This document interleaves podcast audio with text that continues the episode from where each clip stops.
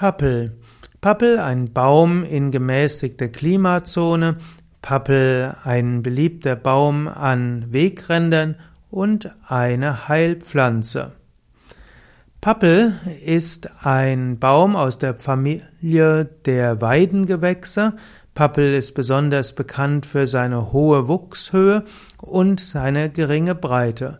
In gemäßigten Gebieten in Nordamerika, Europa und Asien wächst Pappel an Flussufern und Wäldern, wird auch häufig zur Gewinnung von Holz, Papier und Energie angebaut. Pappel ist ein sehr schnell wachsender Baum. Äh, Pappel äh, hat sommergrüne Blätter. Es gibt auch Pappel als Sträucher, aber normalerweise wird Pappel als Baum bezeichnet. Pappel kann bis zu 35 Meter hoch werden. Die Borke ist rau oder glatt, häufig grau und die, und die Pappel wächst recht schnell.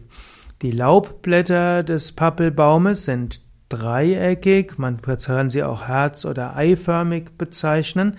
Pappeln haben ein sehr charakteristisches Aussehen und an manchen Wegen oder Straßen findet man Pappeln, was dann als Pappelallee bezeichnet wird. Die Pappel als Heilpflanze. Die hohe, schmale Pappel gibt es oft am Ufern von Flussläufen. Sie ist, hat eine charakteristische Form und die Pappel wurde schon in der Antike als Heilpflanze geschätzt. Bei der Pappel wird insbesondere, werden die Knospen verwendet, also die Knospen der Pappel kann man zur Heilung verwenden. Die Knospen der Pappel werden in der Heilkunde verwendet. Man kann daraus einen Aufguss ziehen. Das heißt, man nimmt einen Teelöffel von getrockneten oder frischen Pappelknospen und gibt das pro Tasse Tee hinein. Man lässt das fünf Minuten ziehen und kann das dann trinken.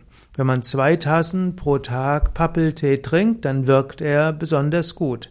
Pappelknospentee ist etwas sehr Gutes gegen Entzündungen aller Art. Man nimmt Pappelknospentee zum Beispiel gegen Fieber, gegen Gischt, gegen Blasenentzündungen. Pappelknospentee ist auch gut für den Magen und er lindert Sodbrennen.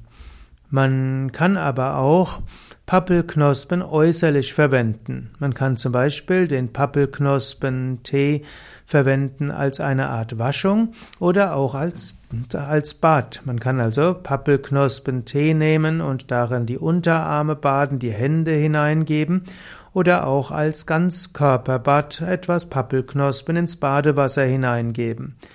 Pappelknospen, die Pappelsalbe ist besonders beliebt, die wurde schon im Altertum von Galen empfohlen.